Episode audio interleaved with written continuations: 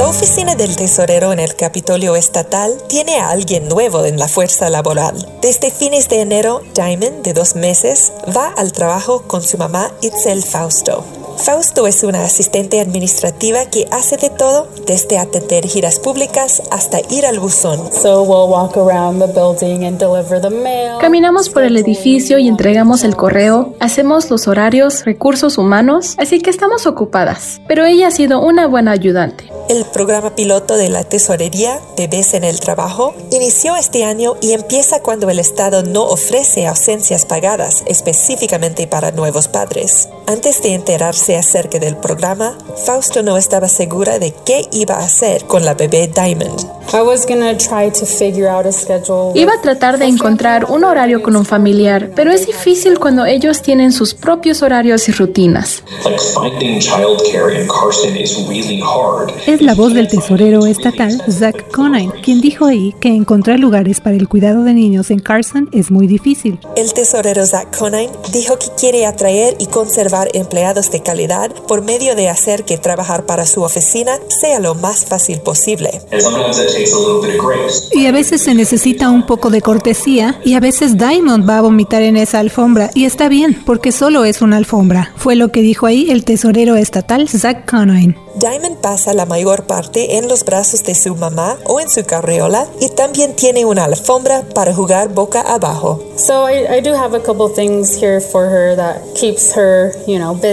Tengo unas cosas aquí que la mantienen ocupada porque está creciendo un poquito. En el Capitolio no hay una sala dedicada a la lactancia, por lo que Fausto hizo letreros de privacidad para la puerta de la oficina. Conan dijo que es importante que los empleados estatales coincidan con la diversidad de orígenes de la población en la que sirven para ayudar a conocer a los nevadenses en donde viven. El tesorero Conine dijo ahí que muchas veces los puntos de vista de las madres jóvenes no se toman en cuenta porque no pueden estar en la fuerza laboral, así que vamos a seguir buscando todo lo que podamos para mejorar eso un poco. Espero que esto ayude a otros a ver esa parte y la importancia de tener ese tiempo de vinculación con su bebé. Traducción de voces, reporteras Janelle Calderón y Luz Gray poder llevar a los bebés al trabajo. Ese sería el ideal para muchos padres de familia que forman parte de la fuerza laboral, pero desde hace poco eso también se convirtió en una opción real que está poniendo a prueba la tesorería estatal. ¿Cómo funciona ese programa? ¿Cuál es su objetivo? Bueno, le invito a seguir escuchando Cafecito Nevada para más detalles. ¿Cómo está? Le saluda la reportera Luz Gray con el portal de noticias en internet de Nevada Independent en español y también como cada semana le vamos a estar informando acerca de algunos temas destacados que se están abordando en la sesión legislativa estatal que empezó a principios de este mes y en esta ocasión nos vamos a enfocar en el tema de la opción escolar. De eso y más le vamos a informar de manera inicial porque es un tema muy extenso que vamos a seguir en estos meses. Y para contarnos más acerca de bebés en el trabajo y otras noticias de Nevada, ya me acompaña mi colega Michelle Rindels. ¿Qué tal Michelle? Hola Luz, Saludos a todos y como dijiste, hoy tengo información acerca de ese programa que se está poniendo a prueba en la tesorería. Esa es una agencia del gobierno estatal que está en el histórico edificio del Capitolio de Nevada, aquí en la capital del estado, Carson City, donde yo vivo. La tesorería tiene cerca de 50 empleados, principalmente se encarga de invertir el dinero del estado y procesar pagos para agencias públicas, pero esa oficina también administra varios programas de becas y ahorros universitarios. Entonces es una agencia estatal muy ocupada y eso lo ve de primera mano todos los días Itzel Fausto, la madre de familia que escuchamos al principio de Cafecito Nevada. Ella es asistente administrativa en la tesorería. Sí, Michelle, y justamente tú platicaste con ella y también con el tesorero estatal Zach Conine y además tú también eres mamá nueva, tuviste a tu bebé en septiembre del año pasado, así que esa experiencia de alguna manera yo creo que también te te ayudó a ese reportaje que escribiste hace poquito acerca de este programa que se llama Bebés en el Trabajo y que se está poniendo a prueba en la tesorería estatal. Así que platícanos más la historia de la señora Itzel Fausto y de qué se trata este programa piloto, Michelle. Sí, Luz, en general no es común que se permita llevar a los niños todos los días a la oficina para que estén con sus padres mientras están trabajando, por todo lo, lo que eso implica. Además de que en este caso se trata de una agencia gubernamental. Entonces solicité platicar con Itzel Fausto para conocer su experiencia. Ella es la primera participante dentro de este nuevo programa piloto Bebés en el Trabajo o en inglés Infant to Work de la Tesorería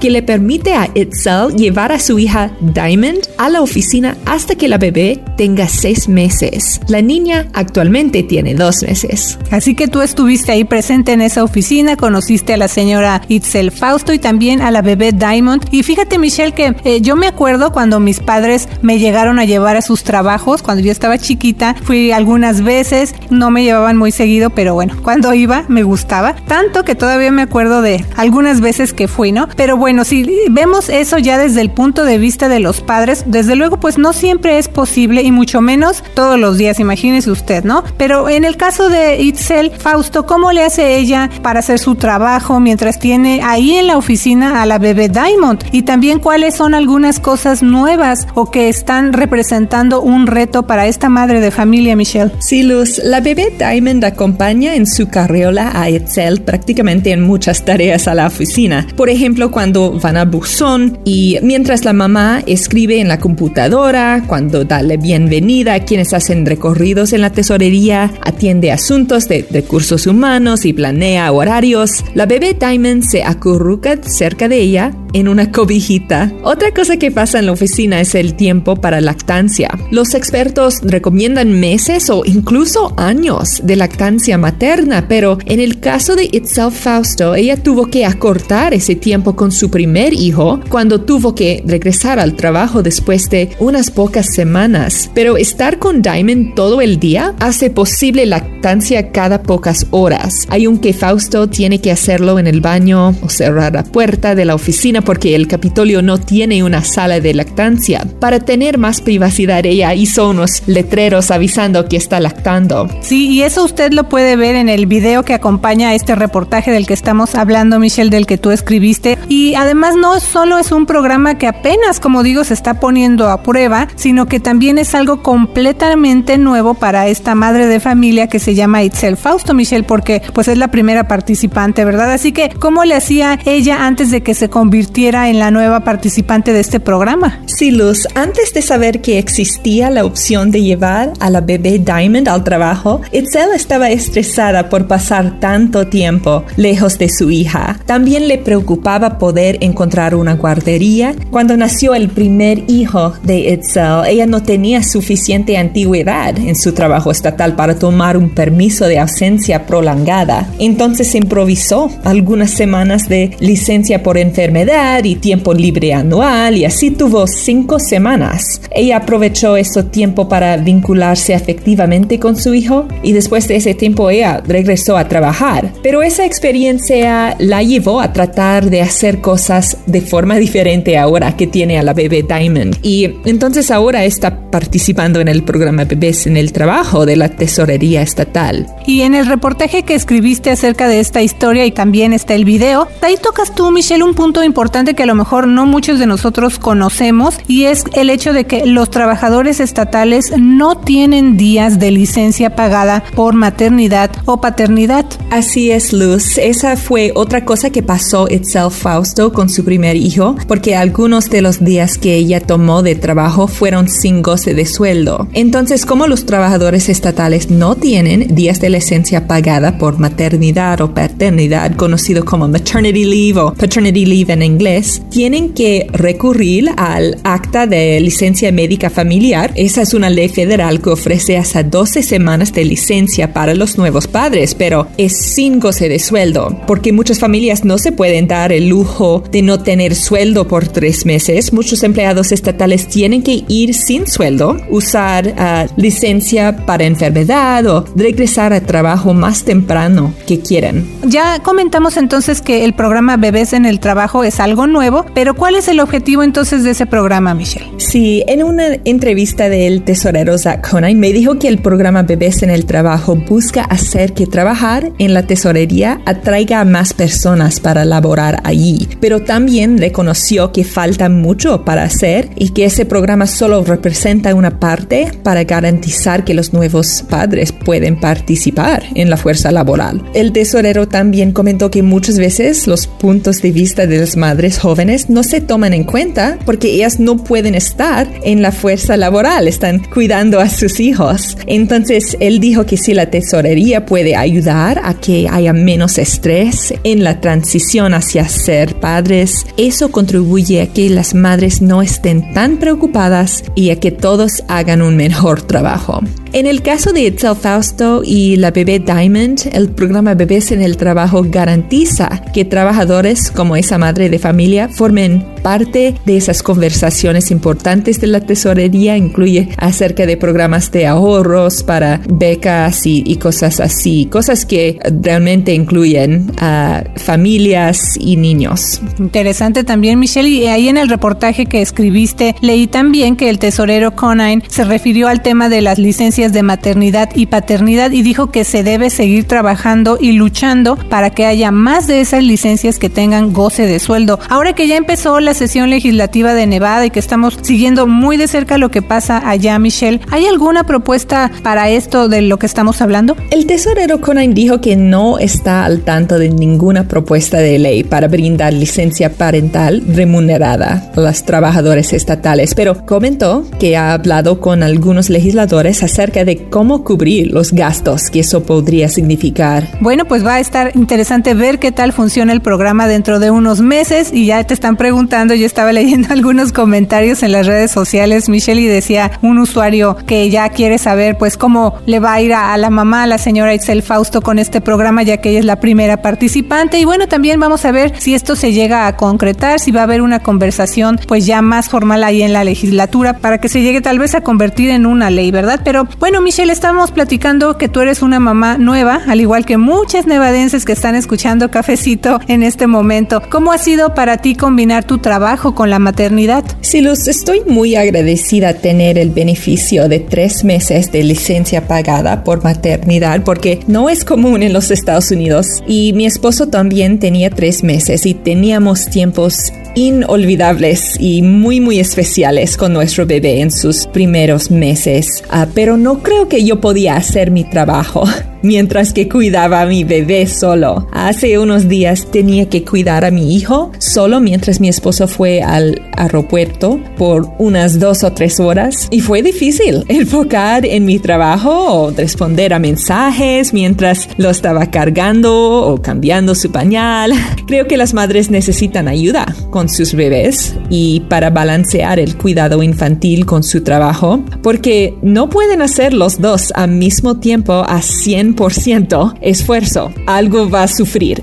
El cuidado infantil o el trabajo. Um, entonces, por eso creo que sí, necesitamos más opciones para cuidado infantil, necesitamos familiares, necesitamos pólizas para ayudar a las familias. Sí, pues de eso se hablaba ahí en el reportaje que tú escribiste, Michelle, algo que decía el tesorero Conine, ¿verdad? Que también están escasos los servicios de cuidados de bebés o son muy caros, entonces también es otra cosa para considerar. Así que bueno, está ahora sí que esta conversación ahí sobre la mesa y como ya dijimos, en la legislatura. Así que bueno, es un gran trabajo para los padres. Sigue usted pendiente para ver qué pasa con este programa.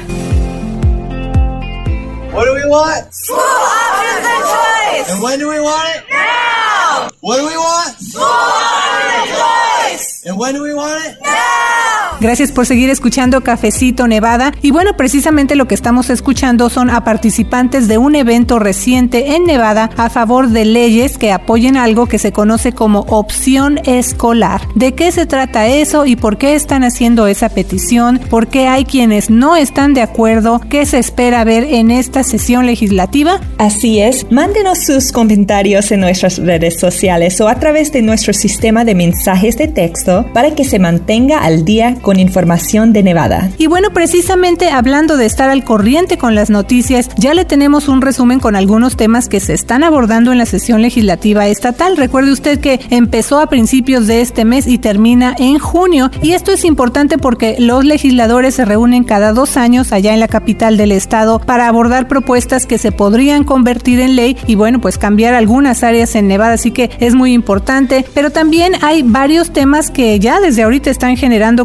controversia y uno de esos es la opción escolar. Pero por eso al principio de este segmento escuchamos esos llamados pidiendo ahora opciones y también elección. Eso fue durante un evento el pasado 13 de febrero afuera de la legislatura donde republicanos de Nevada presionaron de nuevo por leyes que apoyen la elección escolar. Pero yo me acuerdo, Michelle, que ese tema no es algo nuevo en la legislatura. De hecho, es uno de los más controversiales y que se busca que siga muy vigente. Pero vamos a ir por partes, Michelle, porque también este es un tema de mucho interés para familias latinas. ¿Qué es la opción escolar y por qué se hizo ese llamado frente a la legislatura? Sí, Luz, la opción escolar es un término políticamente divisivo que permitiría a padres de familia usar dinero estatal bajo un programa estilo Coupon para así pagar la colegiatura o matrícula de una escuela privada u otros gastos educativos que reúnan ciertos requisitos. Así que el evento de los republicanos frente a la legislatura a mediados de este mes fue el llamado más reciente para que los legisladores respalden leyes a favor de la opción escolar. Ahí participó la líder republicana de la minoría del Senado estatal, Heidi Severs Ganser. Ella hizo otro llamado para que el Estado amplíe las becas de oportunidad, que es un programa financiado con créditos fiscales para permitir que alumnos de familias bajo cierto límite de ingresos asistan a escuelas privadas para los grados K12. Pero como dijiste, esos esfuerzos no son nuevos, se han hecho cada dos años cuando ha habido sesiones legislativas y hasta ahora no han tenido mucho éxito. Los republicanos han tratado durante años que se aprueben leyes que apoyen la opción escolar a falta de un logro anterior de ese partido que son las llamadas cuentos de ahorro para la educación, que conocemos como ESAs por sus siglas en inglés. En 2015 el gobernador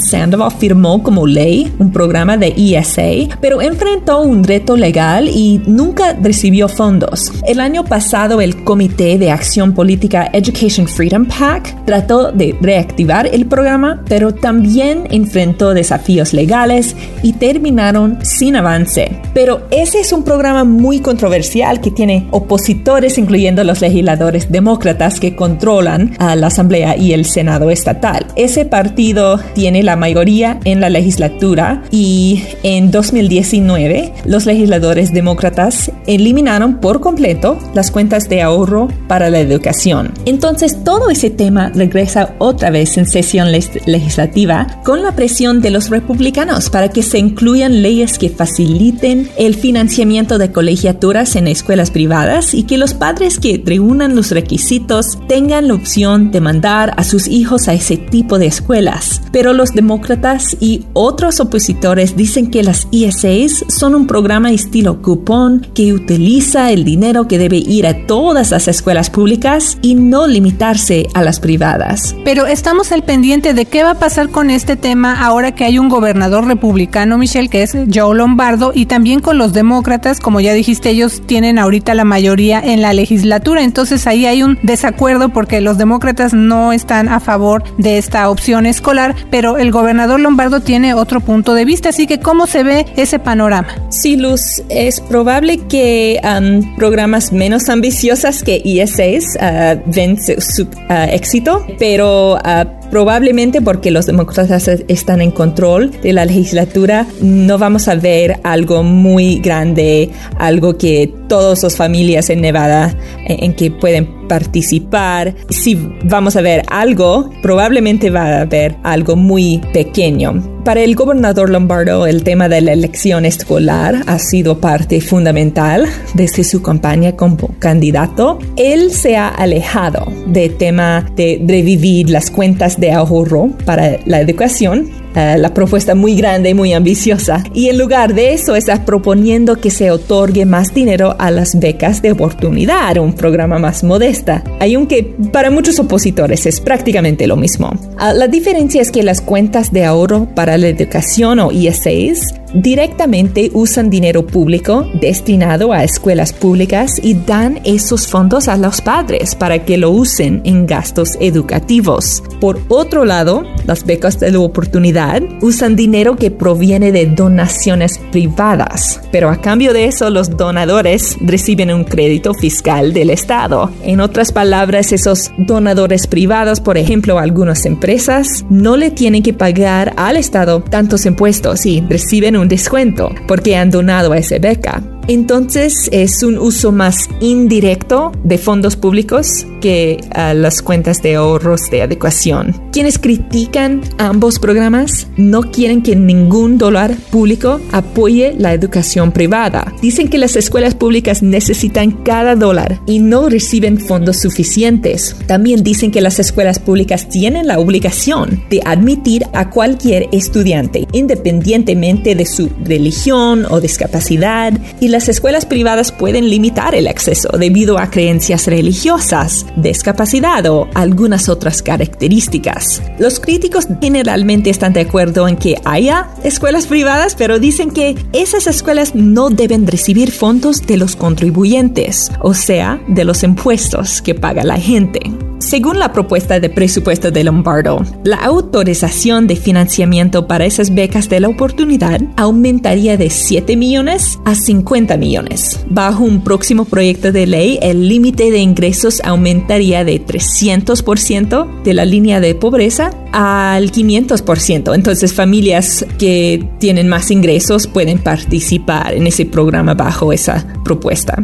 Así que, como dijiste, vamos a ver en qué va a terminar este tema en esta sesión legislativa que apenas está empezando y que se termina en junio. Además de que ese no es el único tema en la legislatura. Definitivamente, Michelle, hay muchos temas a los cuales también les estamos dando seguimiento y es muy importante que usted que nos está escuchando tenga esa perspectiva. Ahorita hemos venido haciendo como un repaso de esos temas que se están abordando en la legislatura, pero nada es final, apenas son conversaciones o propuestas de ley. Así que, como decimos, la sesión termina en junio. Hay mucho todavía a lo que le vamos a dar seguimiento y en este caso, pues estamos hablando de más de mil propuestas de ley que se van a ir abordando. Así que ahorita no está claro cómo se va a procesar el tema del financiamiento para que se amplíe el acceso a las becas de la oportunidad que apoyan los republicanos en medio de, como ya dijimos, también una legislatura que tiene una mayoría demócrata. Pero lo más importante es que usted conozca mejor estos temas y cómo podrían afectar a los nevadenses. Así que eso depende mucho de ver cuáles iniciativas de ley se aprueban o no este año en la legislatura. Y para esas y más noticias le invitamos a escucharnos cada semana aquí en Cafecito Nevada, donde sin falta usted va a escuchar su resumen de lo que pasa allá en la sesión legislativa y todo esto para nuestra comunidad hispanohablante. Que tenga una semana llena de éxito. Le saluda la reportera Luz Gray. Y yo soy la reportera Michelle Rendells. Le invito a seguir pendiente de nuestros reportes desde la capital del estado para mantenerse informado con Nevada Independent en español. Nuestro estado, nuestras noticias, nuestra voz. Ya se está llevando a cabo la sesión de la legislatura de Nevada. ¿Qué significa eso para usted y su familia? Conozca más en el portal de noticias en Internet de Nevada Independent en español y escuche su programa Cafecito Nevada los domingos a las 9.30 am en Fiesta 98.1 FM. Opción escolar, becas de la oportunidad y otros temas de educación, economía y seguridad pública, elecciones y acceso a la vivienda son algunos temas que estará cubriendo nuestro equipo de reporteros. Ya se está llevando a cabo la sesión de la legislatura de Nevada. Siga los detalles de lo que pasa en la legislatura y las leyes que afectan a la comunidad latina de Nevada. Cobertura en español de la legislatura estatal en Cafecito Nevada, domingos a las 9 y media AM en Fiesta 98.1 FM y en The Nevada Independent en español. Nuestro estado, nuestras noticias, nuestra voz.